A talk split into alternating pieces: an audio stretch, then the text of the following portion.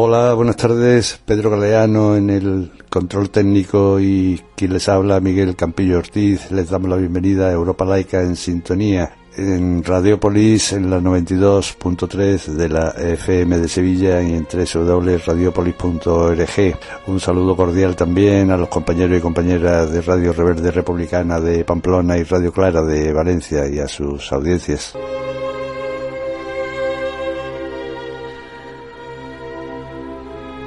La hora de la laicidad, la hora de toda la ciudadanía. Europa Laica en Sintonía es una emisión mensual desarrollada por la Asociación Europa Laica en colaboración con Sintonía Laica.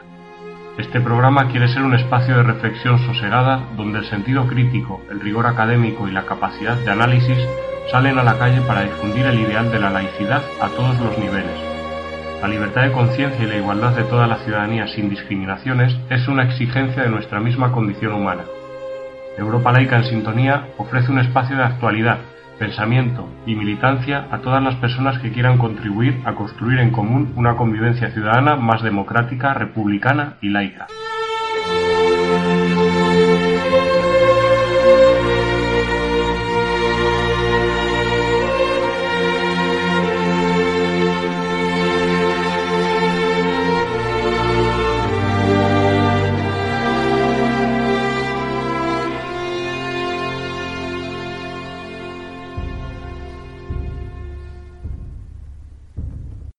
Papa de la Iglesia Católica ha estado de gira por Hungría y Eslovaquia, estos países centroeuropeos que tanto cuida últimamente la Iglesia Católica, donde se están produciendo fuertes campañas católicas para contraponerlos a los países cada vez más seculares europeos, tradicionalmente católicos, como España, Italia o Portugal.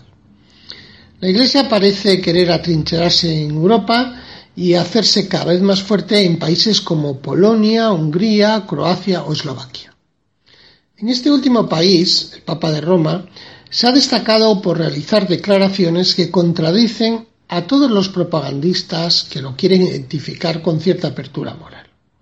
Así, en un encuentro de miles de jóvenes en Bratislava, ha calificado el aborto como un homicidio y a lo que denomina ideología de género como diabólico en el avión de regreso a Roma, en esas extrañas y angelicales ruedas de prensa desde el cielo, lo dejó aún más claro. El que aborta mata, dijo, y los que lo practican son unos sicarios, concluyó. En Hungría, después de estar 45 minutos con el presidente Orbán al referirse a la eutanasia, dijo que pertenecía a la cultura de la muerte y del descarte, haciendo alusión al periodo nazi y a los campos de concentración. En algunos países europeos, la Iglesia Católica constituye la punta de lanza, en alianza con algunos partidos políticos civiles de centro derecha o extrema derecha, en contra de las políticas de igualdad de la mujer y de los avances civiles de la libertad sexual y libertades personales.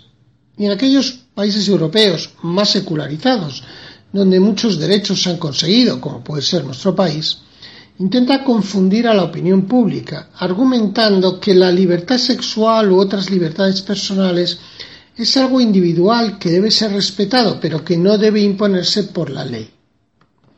En nuestro país, curiosamente, el Tribunal Constitucional está a punto de fallar sobre la ley de plazos de aborto, sobre el recurso de inconstitucionalidad instado por el Partido Popular hace 11 años. Y ello por la querella criminal presentada por la Asociación Abogados Cristianos contra el ponente de este proceso que lo acusa de retraso malicioso en resolver el expediente.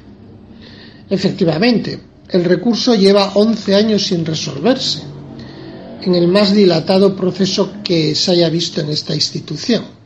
Los jueces del tribunal nunca han dado explicaciones de las causas de semejante dilación, y cuando se creía que se podría alegarse la caducidad de la acción, vuelve por la acción de la Asociación de Abogados Cristianos a la actualidad el eterno tema del derecho de la mujer a la interrupción voluntaria del embarazo. Hay que estar atentos a esta situación, ya que si bien la Iglesia Católica ha estado prácticamente de perfil en estos once años donde el Tribunal Constitucional se ha abstenido de resolver, ahora ha utilizado a esta asociación de abogados cristianos para volver a la carga sobre este asunto. También está ocurriendo lo mismo con la ley de eutanasia, donde la puesta en marcha de la misma está ya teniendo muchos problemas. Loren Arseguet, de la Asociación Derecho a Morir Dignamente, ha escrito recientemente sobre este asunto. La ley de eutanasia, dice Loren, es una ley que amplía derechos y reconoce cierta autonomía a la persona, dando opción limitada y condicionada a elegir cuándo, cómo y dónde morir, y contribuye a resquebrajar el antiguo paradigma religioso de la indisponibilidad de la vida y sustituirlo por un paradigma científico y laico que rechaza la tutela religiosa. Aunque muy garantista, tiene numerosos enemigos, prosigue Loren. Y ya Vox ha planteado recurso anticonstitucional y la Iglesia empieza a movilizar sus fuerzas, concluye Arseguet de la Asociación derecho a morir dignamente. Esta confrontación de la Iglesia Católica con las leyes civiles relativas a la igualdad de mujeres, al aborto, a la eutanasia, la confronta con la sociedad en muchos países. Pasa en Alemania, donde una parte minoritaria del clero católico se ha rebelado contra las indicaciones del Papa de Roma de no bendecir ni sancionar las uniones civiles homosexuales.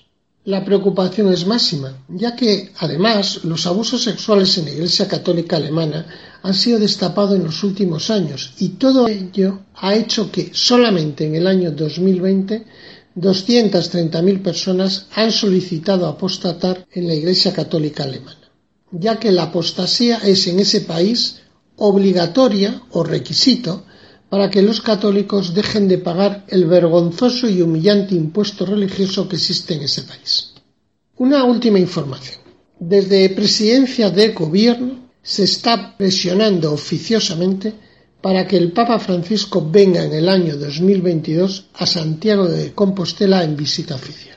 declaraciones a la cadena COPE, en entrevista exclusiva con el periodista ultra Carlos Herrera, el Papa de Roma ha demostrado cierta resistencia, ya que el Vaticano en los viajes oficiales solo quiere baños en honor de multitudes, como ha ocurrido en Hungría o Eslovaquia, y ninguna contestación.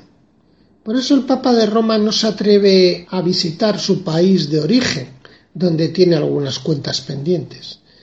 Y también es consciente de que España puede ser un país incómodo, ya que puede haber contestaciones y movilizaciones pese a la actitud siempre servil de los gobiernos de turno que en nuestro país siempre buscan una legitimación moral y publicitaria del Papa de Roma. Tras escuchar la editorial de Europa Laica en sintonía en la voz de mm, Antonio Gómez Movillán, charlamos ahora con Juan José Picó, el presidente de Europa Laica, que acaba de dar, de ofrecer una rueda de prensa en Madrid. Eh, buenas tardes, eh, Juanjo. buenas tardes, Miguel. Buenas tardes a todas las personas oyentes de este programa tan interesante. bueno, pues eh, claro, está claro que, mm, bueno, eh, Radiopolis es otro medio más que se suma a esa rueda de prensa que no estuvo en Madrid, pero bueno, estamos aquí en Sevilla. Cuéntanos de esa rueda de prensa que tal ha ido y demás. Pues nada, la rueda de prensa hemos tratado varios temas de actualidad, eh, que hemos querido que la voz de Europa Laica hasta el inicio del curso pues eh, se haga oír en la medida en que los medios pues eh, hagan eco del tema, además de internamente en la asociación y nos ha parecido oportuno pues dar la opinión sobre tres elementos claves que están hoy avanzando en el, en el, en el mundo la, del laicista. Mm. Uno primero es la presentación que hemos hecho de un informe crítico, un informe crítico de Europa Laica sobre la memoria de actividades de la conferencia episcopal.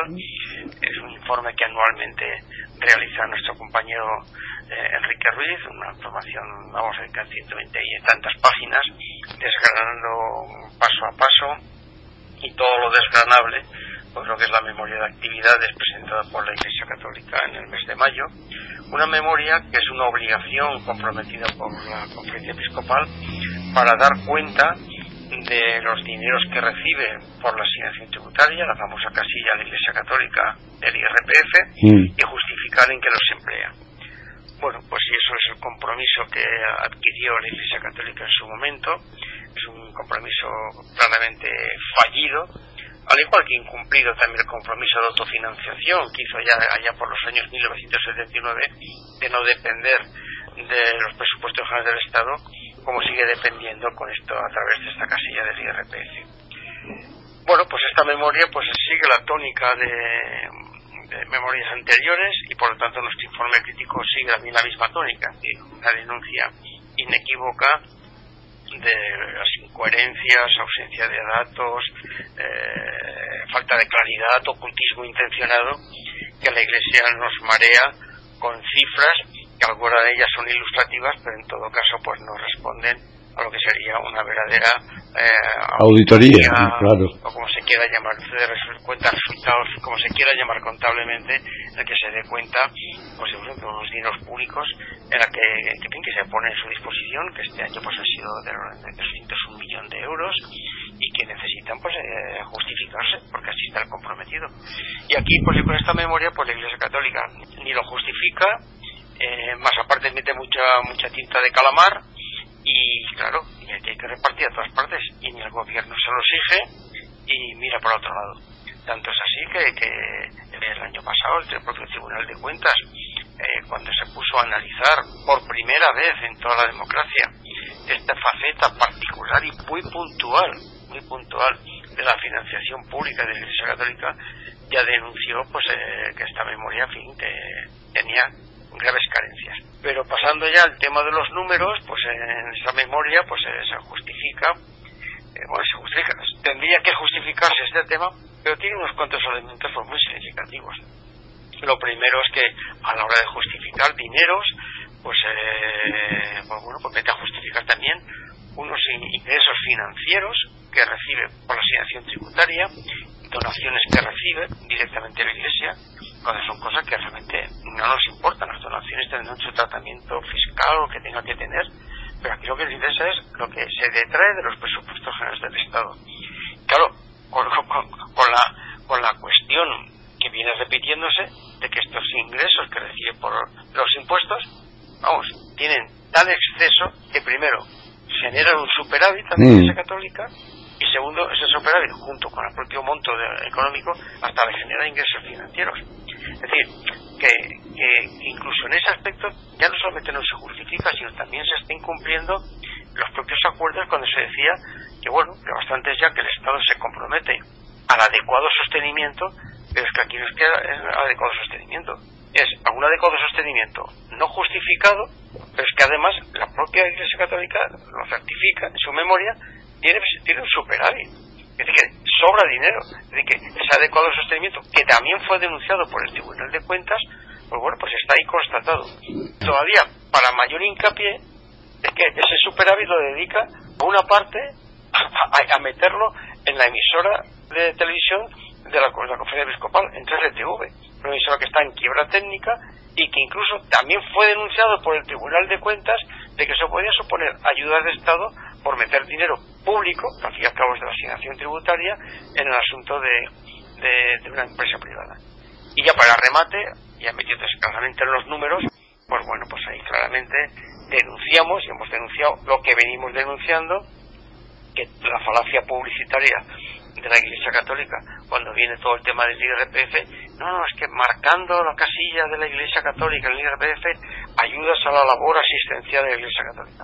Eso es falso falso de toda falsedad y lo decimos con estas palabras, eh, porque el buque insignia de la labor asistencial de la Iglesia Católica, que es Caritas, a Caritas del dinero de la asignación tributaria solo le van 6,4 millones. De toda la cantidad de esos 301 millones que se han recogido este año, 6,4 millones. El 2%, el 2, el 3%. ¿Dónde se va entonces todo el dinero? Clarísimamente.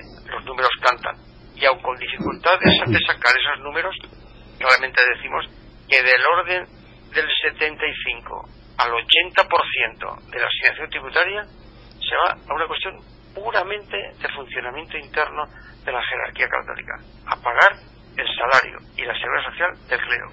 Nada de, nada, o prácticamente nada de labor asistencial de Cáritas, prácticamente nada de labor pastoral y, en fin, todo es publicidad y una falacia que, repito, la Iglesia Católica ni lo justifica, pero el Estado, la Administración, en todos los niveles y sobre todo el gobierno central, incluido el gobierno de, coalición, pues es cómplice, responsable de esta situación, mirando para otro lado y dejando de que esto, pues bueno, pues eh, no hace una auditoría efectiva.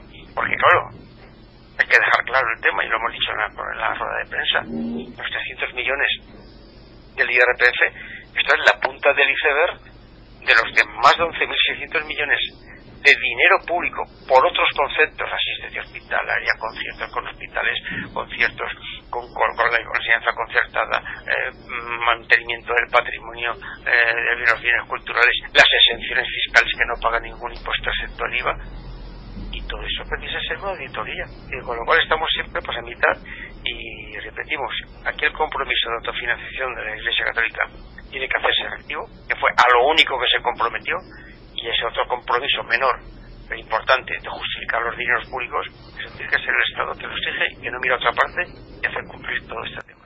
Parafraseando, Juanjo, a la vicepresidenta del Gobierno en cuanto a los beneficios groseros de las corporaciones, en su caso energéticas, aquí también es aplicable, ¿verdad? hombre, hombre, eh, los beneficios se los llevan a la casa. Aquí, aquí también se ha aplicado, ¿eh? el superávit, que lo intentan mm, disfrazar de que una parte, no, no, una parte es una aplicación de esto que se va a CCTV, repito, pero es que esa parte que va directamente al fondo de reserva. Y a cada mente, no sé si reparte no, no dividendos, pero va directamente al fondo de reserva. Un fondo de reserva que, por supuesto, otro de los grandes misterios de la memoria, que no se cifra por ahí, todo el saldo actual que tiene ese fondo de reserva, mm. partiendo, fíjate Miguel, que desde cuando se subió en el año 2006 el 0,5 al 0,7, lo de la casilla de IRPF, desde aquel año a este año, esa subida le ha supuesto a la Iglesia más de 840 millones de euros extras. Luego en algún sitio están, evidentemente, si los salarios tienen que ir disminuyendo porque están disminuyendo el número de sacerdotes, pues la UCI irá, pero realmente no a labor asistencial, que repito, de la asignación tributaria 6,4 millones exclusivamente a Caritas. Mm. Ese ha sido un punto de la rueda de prensa. Mm. Pero la rueda de prensa también tenía un segundo punto, que era el tema de las iniciativas parlamentarias que ha presentado Europa Laica, y en un caso también con Recuperando, es en relación con las inmatriculaciones, mm. que ha venido al pelo, pues ese anteproyecto de modificación de la ley, del patrimonio histórico, mm. y, que afecciona todos los temas de los bienes de interés cultural, y claro, hay que saber que a cuenta de las inmatriculaciones, pues la Iglesia Católica es poseedora de más del 80% de los bienes de interés cultural que existen en España. Y digo bien, poseedora, que no titular, porque aunque está por medio toda la tropelía eh, ilegítima de las inmatriculaciones, hay que esta cosa consta a este respecto.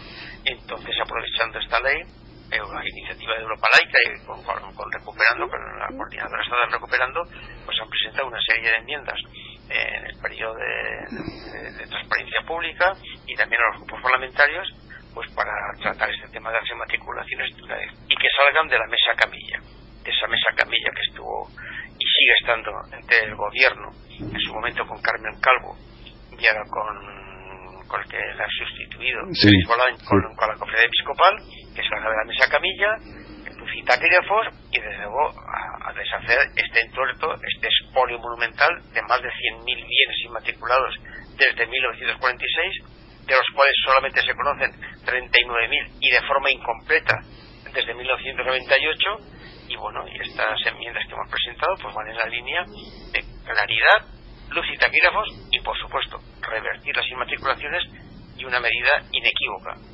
Los bienes de interés cultural de raíz religiosa deben ser pasar a ser dominio público de titular del Estado. Y otro tema diferente es el uso que se haga de ello. Mm. en algunos casos, pues evidentemente, hay que tener uso litúrgico, pues que tengan uso litúrgico. Pero claro, esto aquí, hacer tabla rasa, por no hablar del tema de los dineros que se cobran en los mantenimientos, en la conservación y en las entradas que ni declaran ni tributan y que son dinero negro para la Iglesia Católica, mm. hay un paso muy grande.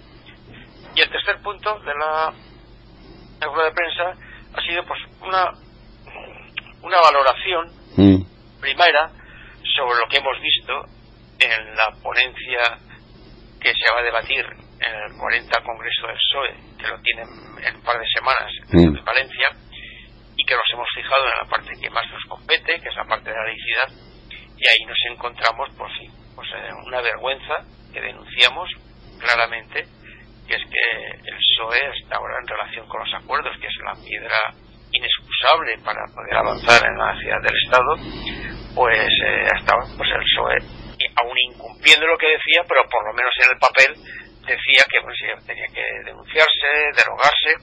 Bueno, pues en esta ponencia ya ha arriado banderas, se ha quitado de veleidades, se ha, se ha destapado completamente el asunto y habla eh, textualmente de lo que procede es revisar los acuerdos con las sedes, pero ojo, ojo, hacerlo con consenso eclesial. Mm. Es decir, que una cosa que es soberanía de la administración, soberanía del Estado, soberanía de la sociedad civil, se va a hacer en mesa de camilla, junto a una mesa a pachas entre la conferencia episcopal y el Estado, como ha sido la mesa de inmatriculaciones, ¿para qué? ¿Para tocar algo? ¿Para no cambiar nada? Pues como hemos dicho claramente en la rueda de prensa, gatopardismo lampedusiano. Cambiar algo porque nadie cambie. Mm. ¿Qué pasa? Que alguna cosita va a cambiar, eh, algún bien inmatriculado van a devolver, eh, alguno impuesto del IBI van a pagar, sobre todo porque la Unión Europea dice que eh, en los bienes que tienen rendimiento económico, en hoteles, pisos, etcétera, etcétera, los tienen alquilados, tienen que pagar. Mm. Es que eso va de suyo. Aquí el tema es el, el, el meollo que sigue manteniendo todo el tema de la financiación, de las excepciones fiscales, que no pagan ningún impuesto excepto el IVA, y todo el tema del control ideológico a través de su presencia, el 80% en la enseñanza concertada, presencia católica, de ideario católico, por ese adoctrinamiento en las aulas que significa la asignatura de religión. Mm. Y eso, que es el meollo, pues claro, es la razón de ser de las religiones, en este caso de la Iglesia Católica, de, han estado cogido de pies y manos con los acuerdos, y entonces el PSOE va a querer revisar con consenso eclesial, en fin, lo he dicho, catopardismo eh, lampedusiano. He leído un titular en un periódico, solo el titular me ha dado tiempo a leer, que la Iglesia Católica está dispuesta a revisar uno a uno los bienes inmatriculados. Sí, lampedusismo, nada, mentira, porque esa noticia que también la he leído yo, es un tema de mm, tirar pintas de calamar, de uno a uno. Y lo que no estén bien, es que lo que no estén bien, ¿qué pasa? Y el resto, ¿qué pasa? Que se da porque está bien. ¿Y quién es el, juez que dictamina? Eh, la mesa camilla entre mm. eh, Bolaños y, el presidente de la conferencia episcopal. No, no, no. Aquí hay que revertir todas las inmatriculaciones, poner el contador a cero y quien tenga título de dominio y se lo tiene la iglesia, adelante. Y si no, a quien le corresponda. por supuesto, los bienes de interés cultural de raíz religiosa, que son de titularidad pública, tiene que ser al dominio público. Claro que sí. La cosa es su uso, que si su uso es litúrgico, será litúrgico. Y esta ha sido la rueda de prensa muy interesante porque son temas, eh, en fin, de, calado y Europa Laica pues no quiere quedarse callada y en este inicio del curso pues lo se ha querido hacer público. Y a eso vamos precisamente, a Madrid el 6 de octubre, allí nos veremos tú y yo. Eh, bueno, tú y yo y mucha más gente, claro. Eh, cuéntanos.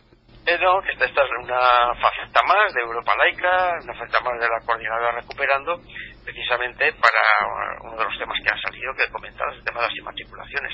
Y hay que denunciar los incumplimientos reiterados del gobierno de coalición, mm. del gobierno de coalición.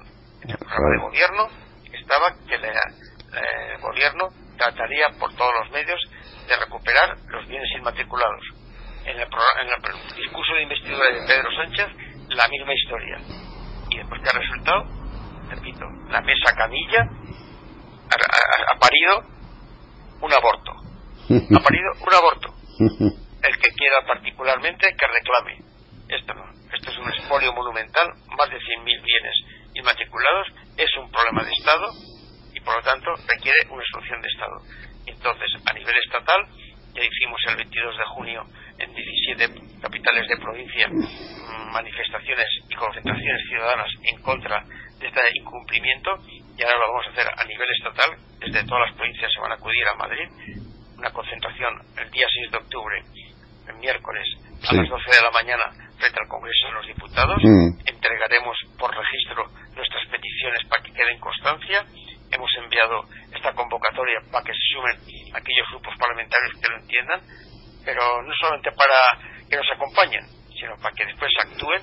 Por la tarde, a las 6 de la tarde, tendremos un acto público también, todo es público lógicamente, en la sede del Sindicato Comisiones Obreras que nos ha cedido el local, para presentar nuestras propuestas y, bueno, y hablar sobre ello.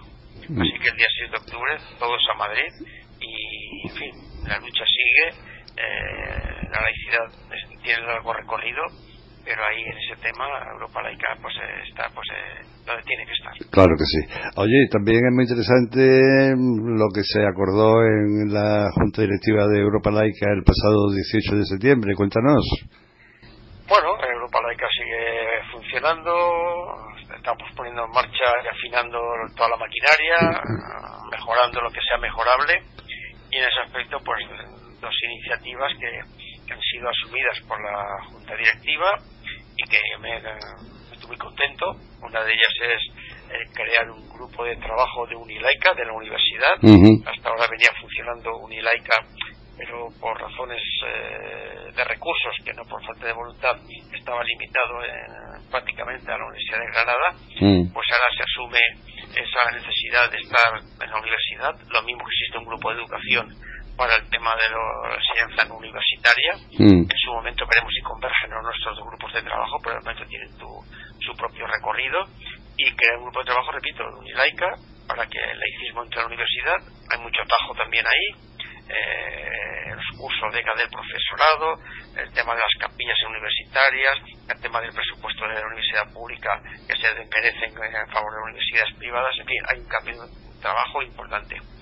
Y también, por otra parte, se ha formalizado también un grupo de formación, un grupo de trabajo de formación y estudios con objeto de, bueno, pues, eh, pues eso, formación interna, formación externa y también para hacer uso de los nuevos eh, instrumentos que tenemos, por, por ejemplo, pues eh, las conexiones virtuales mm. que nos van a permitir, pues por ejemplo, pues que te voy a decir yo, pues uno de los elementos que están en Candelero, pues hacer un curso básico sobre el laicismo no limitado pues a Madrid, mm. antes lo hacíamos con cuestión presencial, mm. pues ahora se puede hacer pues a través de la conexión virtual, abierto al público a toda España, por lo cual pues eh, vamos a ganar en, capilaridad, en llevar el laicismo para que se entienda bien, haciendo pedagogía, como es uno de los objetivos que, personalmente pues me tengo entre, entre ceja y ceja que es necesario que la laicidad pues entre eh, en muchos sitios, no solamente en la agenda política, sino también en la ciudadanía, haciendo pedagogía, movilización social.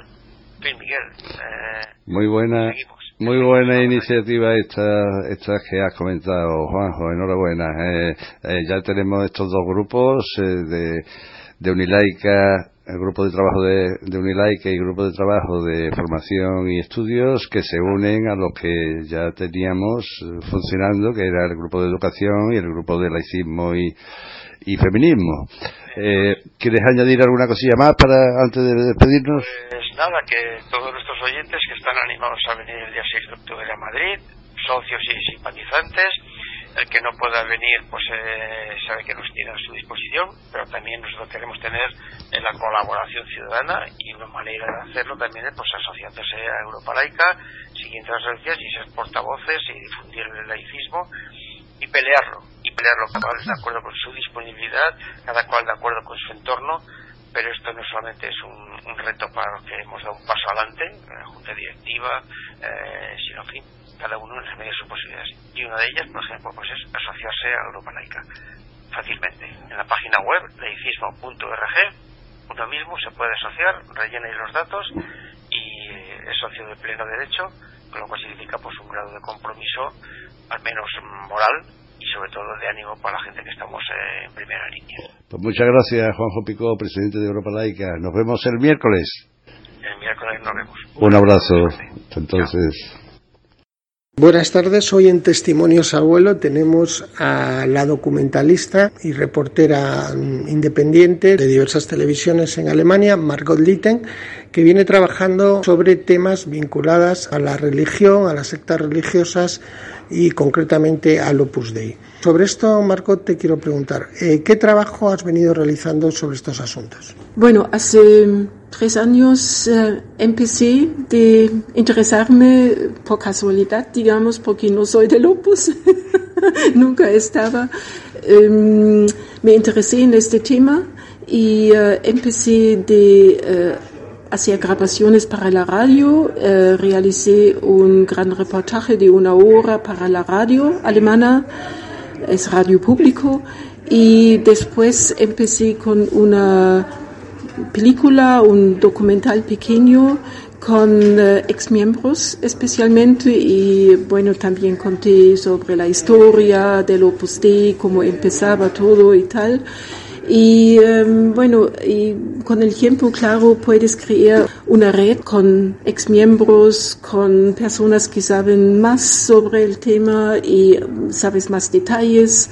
Eh, nosotros hablábamos, em, Europa Laica es eh, una organización muy, muy importante e interesante y con el tiempo, bueno, tenía más información y uh, realicé un documental de 45 minutos todavía no está estrenado, tarda mucho en eh, Alemania de vez en cuando y van a presentarlo en octubre más o menos. Y um, bueno, y en este, esta película no habló solamente con exmiembros, sino también, por ejemplo, con el jefe, el vicario eh, Bockkamp en Alemania, y uh, con unos representantes en España. Uh, me interesé uh, el tema cómo está la situación hoy en día en España y también cómo es en Alemania. Y sí, y um, por tu ayuda, con tu ayuda me di cuenta que también el tema de los bancos de alimentos um, está vinculado, digamos, con el Opus Dei y que es un negocio, hay mucha fraude y por eso empecé ahora para la radio alemana eh, de investigar en este tema. Sí, dime una cosa, con todos estos exmiembros que has hablado del Opus Dei en España y en Alemania, eh, tú personalmente, ¿qué conclusión llegas? O sea, ¿cuáles han sido los, los problemas de estas personas que han estado atrapadas en la secta? Bueno, para mí siempre fue en un sentido lo mismo que era un lavado del cerebro. Así me lo contaron, como siempre eran personas jóvenes, quizás sin recursos económicos, quizás sin amor en la familia, con problemas, y entonces descubrieron, ah, es un club eh, de jóvenes y me adoran y me dicen, estás muy bien y uh, quieres tocar guitarra y estas uh, posibilidades de um, alguien se acerque.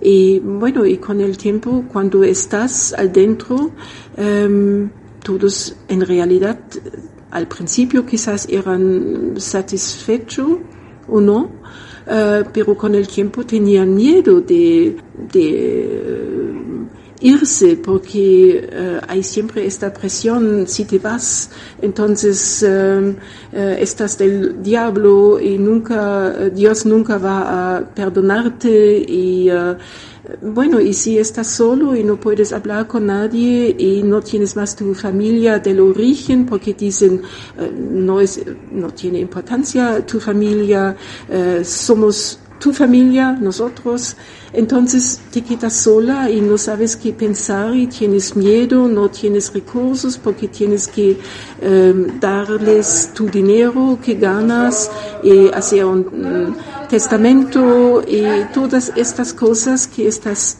en un sentido perdido y no sientes más. También con uh, bueno estas disciplinas corporales no no tienes más emoción, estás funcionando de una manera muy uh, estrecha y en su sentido y eh, por eso um, están fuera de la emoción y muchos con depresión y todo más o menos lo mismo que me dijeron ellos. Sí, ahora mira, te quiero preguntar ya en tu calidad de, alemana. En Alemania la Iglesia Católica y otras religiones funcionan a través del impuesto religioso donde financian las iglesias, ¿no? Eh, yo te quería preguntar, ¿no hay movimientos en Alemania en contra de este impuesto religioso? ¿Existen movimientos sociales que están, digamos, en contra del impuesto religioso o no? Um, seguramente existen unos grupos, pero me parece a mí, bueno, nunca pensaba mucho sobre este tema y no sé muchísimo. Uh, existen unos grupos que están luchando en contra porque, claro, es, es muy injusto, uh, reciben oh, me falta la palabra en español, uh, dinero desde hace el tiempo de la bueno, me falta la palabra, disculpe, desde 2000, eh, no, bueno. eh, 1918, eh, después de la guerra, um, el Primera Guerra Mundial reciben sí. cada año un montón de dinero uh, porque han perdido sus inmobiliarias y, y unas cosas y su riqueza. Y hoy en día, claro, tienen un, uh, una fortuna muy, muy grande todavía. Sí. Pero, um, ¿qué quiero decir? Estamos según mi opinión, un Estado, una sociedad laica. Sí. Y por eso a la mayoría no le interesa, no van a la iglesia, no van a confesar, no van a um, casarse um, con la iglesia, delante de la, de la, iglesia. Y por eso, bueno, son dos partes. Eso es la iglesia, nadie le interesa y eso es la sociedad. Sin embargo, el principal partido de Alemania tiene un nombre que no es laico, es un partido demócrata ¿Verdad? cristiano y la presidenta, la primera ministra y presidenta también es demócrata cristiano. Eh, es decir, que sí tiene importancia en la política el cristianismo. Sí, digamos, bueno, de valores cristianos, pero según mi opinión no tiene mucho que ver con la Iglesia. Todavía la Iglesia tiene influencia, no tan grande como en España, estoy segura que no tiene este, esta influencia tan grande. Eh, está bajando y bajando eh, cada año seguramente y hay que cambiar algo. Al otro lado, también en Alemania hay un, digamos, pequeño crecimiento de sectas o de grupos muy conservadores eh, religiosos. Eh, es interesante, a un lado la iglesia pierde miembros, perdió de momento montones de miembros referente a un escándalo en Colonia con el arzobispo que también está vinculado con Opus Dei, el, señor Wölki. Um, al otro lado, estos grupos sectarios están creciendo, no mucho, pero están creciendo, tienen más poder. También el Opus Dei, más poder quizás que hace unos años en Alemania, o todavía tiene poder. Um, sí, es interesante, pero uh, estos grupos políticos cristianos, CDU, CSU, claro, no quieren cortar la relación con la Iglesia. Sí. Al otro lado son los valores Sí. Y por último, quería preguntar sobre el islamismo, el islamismo político en Alemania, sobre todo por una gran cantidad de turcos que hay en Alemania. Eh, ¿Qué influencia está teniendo? ¿Cuál es tu opinión? Es una pregunta muy difícil, muy importante. No, realmente no puedo responder eh, bien porque hay también diferentes grupos. En los últimos años había un crecimiento de la derecha en Alemania, que está contra los inmigrantes, sí, sí. contra uh, el Islam sí. y hay mucho terrorismo también. En Alemania había atentados y lo sabes. Y eso, claro, multiplica los, um, los grupos de la derecha Eh, eso es un gran problema. Al otro lado también, claro, hay, hay muchas personas eh, abiertos y liberales, de la izquierda, liberales, que eh, dicen hay que manejar la situación y eh, todos somos eh, sí. miembros del mundo y hay que vivir juntos y ayudarse. Pero sí. también hay otros. Bueno, muchas gracias Margot y seguiremos tu trabajo. Gracias. Gracias a ti.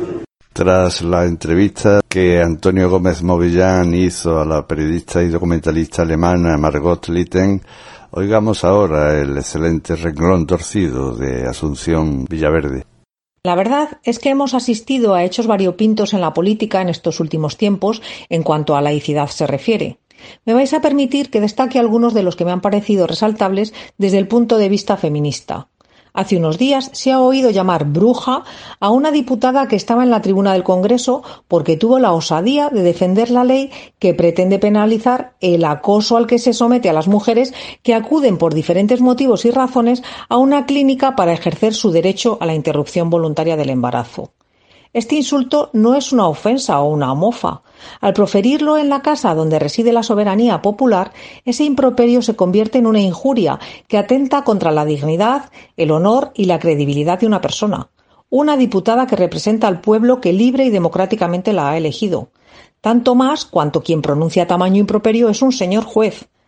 Porque no es un insulto baladí, es un calificativo empleado por las religiones para demonizar a las mujeres, y no es ninguna tontería sin importancia, porque a las mujeres acusadas de brujas se las quemaba en la hoguera. Este asunto viene de lejos, porque ya en el Antiguo Testamento se ordenaba que a las brujas se las condenase a muerte.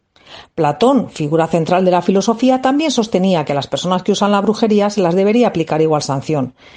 Sin duda alguna, una de las páginas más vergonzosas de la historia de la humanidad fue la denominada caza de brujas que estalló con singular fuerza entre los siglos XVI y XVII.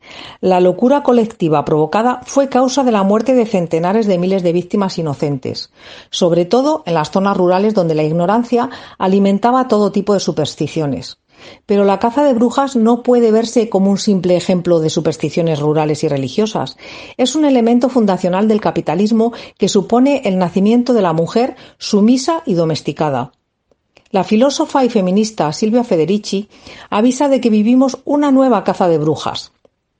Su teoría es que está vinculada al desarrollo capitalista, a la actual globalización y a la crisis. Según ella, la caza de brujas contribuyó a destruir el poder social de la mujer y a desvalorizarla como sujeto. Fue el movimiento de liberación de la mujer de los años 70 el que reavivó el interés por la caza de brujas. Las feministas se dieron cuenta de que se trataba de un fenómeno muy importante que había dado forma a la posición de las mujeres en los siglos venideros y se identificaban con el destino de las brujas como mujeres que fueron perseguidas por resistirse al poder de la Iglesia y el Estado. Hoy en día, ¿de qué se les acusa exactamente? ¿Por qué se las persigue y castiga? Pues porque este fenómeno está muy conectado con procesos de globalización y con el despojo de la tierra para su privatización. No en vano, muchas de las mujeres que han sido asesinadas en los últimos tiempos son mujeres activistas como Berta Cáceres, mujeres indígenas que defienden la tierra, defienden a su comunidad de la destrucción capitalista. Casualmente, la caza de brujas empieza en el mismo periodo que los ajustes estructurales que son un proceso económico de cercamiento de recursos, de destrucción del régimen comunitario y de empobrecimiento de las masas. En paralelo, se produce la llegada masiva de las sectas fundamentalistas cristianas con su visión ultraconservadora de la religión. Además, esta persecución también está conectada a la destrucción de los sistemas de salud causada por las políticas económicas de recortes. Ya nos va sonando a situaciones que podemos identificar en nuestro entorno más cercano, ¿no? De las palabras se pasa a los rezos y luego a los hechos. Es decir, que cuando se dice algo repetidamente como una consigna política es por algo, no es inocente, como tampoco lo es la otra escena esperpéntica que se ha presenciado en el Pleno del Ayuntamiento de Córdoba. Ante una moción que pretendía condenar el acoso a las mujeres que acuden a interrumpir su embarazo, así como eliminar las subvenciones a entidades que promueven este hostigamiento a las puertas de las clínicas, algo lógico, la también edil portavoz del partido de ultraderecha ha defendido su libertad con un argumento tan peregrino como rezar un Ave María. Sí, sí, ahora pagamos un sueldo público a estos políticos por rezar. Lo dicho, de la palabra se pasa a los rezos y luego a los hechos. Estos grupos tan fanatizados que violentan a las mujeres defienden a su vez el derecho de los médicos para no practicar este tipo de intervenciones, aludiendo a su objeción de conciencia. Pero es que el derecho individual a objetar de los médicos no puede limitar la prestación de servicio porque también es un derecho del paciente. Es cierto que la objeción de conciencia es un derecho reconocido de los médicos, sí, pero de cada uno de ellos de forma individual. No es un derecho colectivo y su ejercicio no puede menoscabar el acceso y la calidad asistencial de la prestación. Así lo especifica la ley, además. Los defensores de la Constitución deberían saber que la Constitución española reconoce en su artículo 43.1 el derecho a la protección de la salud como principio rector de la política social y económica. Ahora analicemos. Todas estas noticias tienen algo en común. Las intervenciones públicas de estas personas siguen los postulados de la religión que profesan. Naturalmente, como personas a título individual, tienen derecho a tener sus ideas, su fe y su libertad ideológica y religiosa. Es más, la Constitución les ampara, pero no puede aceptarse que en calidad de servidores públicos pongan por encima sus creencias al bienestar de la comunidad. Dice la diputada Macarena Olona que rezar no es acosar, y define al Ejecutivo actual como el gobierno de la muerte, nada menos. Según ella es porque el gobierno no quiere que un niño tenga la última oportunidad, obviando que en estos casos se trata de un feto. Niños y niñas son los menores no acompañados a quienes no paran de criminalizar. Señora Olona, muerte es la que les espera a miles de personas inmigrantes abandonadas a su suerte en medio del mar y a los refugiados hacinados en campos de concentración a la espera de una vida mejor. La suya es una forma muy hipócrita de defender la vida.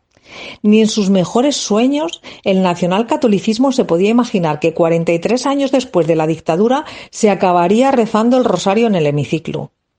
Estas injerencias de la religión en los asuntos de Estado, que se van haciendo visibles con total normalidad, se materializan en las últimas noticias sobre las ayudas a los damnificados por el desastre del volcán. Una caterva de opinadores nos ilustran de la misión tan misericordiosa del ínclito Padre Ángel. ¿Cómo no? Se ha desplazado a la isla, ha sido recibido por las autoridades y ha tenido una cobertura mediática importantísima. Pienso sinceramente que ante una tragedia de esta naturaleza es el Estado quien debe responder ante las necesidades de los damnificados. La solidaridad de las personas es muy loable y puede ayudar, pero no sustituir la obligación que tienen las administraciones. ¿Estamos seguros de que queremos un Estado que aplique caridad en lugar de justicia social?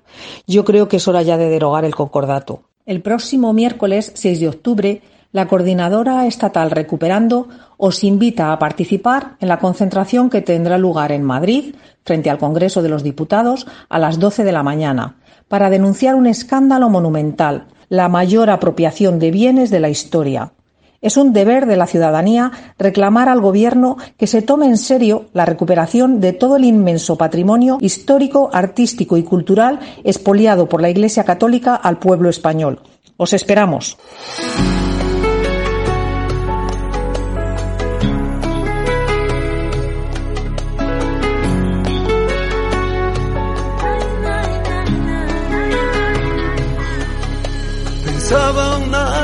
Sola si yo llegaría al cielo. Paseaba por la mezquita, estuve un tiempo en silencio y mi cuerpo destrozado, lleno de ira y desprecio por tantas humillaciones, hacer pasar por el tiempo. Es imposible no dejar de pensar todo el agravio y dolor que llevo dentro. Hay quien predica que no se ha de robar, el mismo roba y te quita todo el amor que predica. Si yo pudiera con mi mano tocar el anillar de tu cielo para sentir tu armonía y el esplendor de tu tiempo. Córdoba es la mezquita que llevamos dentro y entregaremos por ella hasta el último aliento. Y en el bosque tallado de tu laberinto, mi alma se dice de luna y colito. Córdoba es la mezquita que llevamos dentro y entregaremos quedarte hasta el último aliento y en el agua dormida de tus suspidores las almas reviven suplicando tu nombre.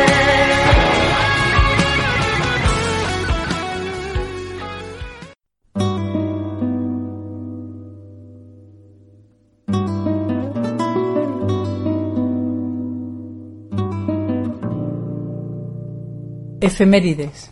Fechas para el avance o retroceso de la libertad de conciencia y los derechos humanos.